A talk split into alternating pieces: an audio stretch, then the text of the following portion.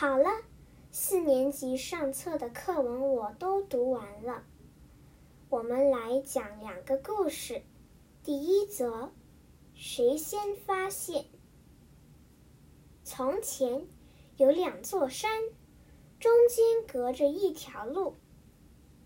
一天晚上，有三个人来到其中一座山的山顶。他们一个是盲人，一个是聋哑人。还有一个不聋也不盲。夜里非常安静，那个不聋也不盲的人睡着了，他睡得很熟。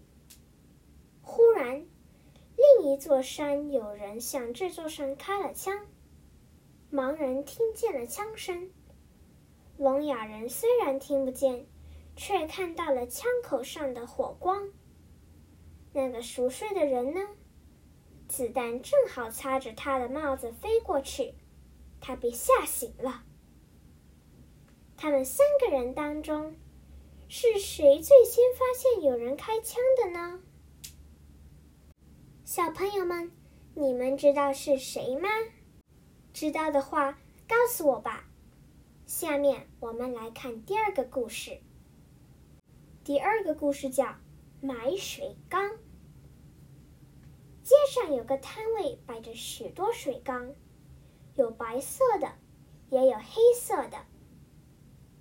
一个炎热的下午，有个盲人来买水缸，摊主连忙向他介绍：“我的这些水缸，不管是白色的还是黑色的，都是上等货。不信，你听听看。”说着，摊主用手指。一个一个的敲着水缸，让盲人听听声音。盲人满意的点点头，说：“要一个黑色的水缸。”摊主心想：“黑色、白色都一样。”就顺手搬了一个白色的给他。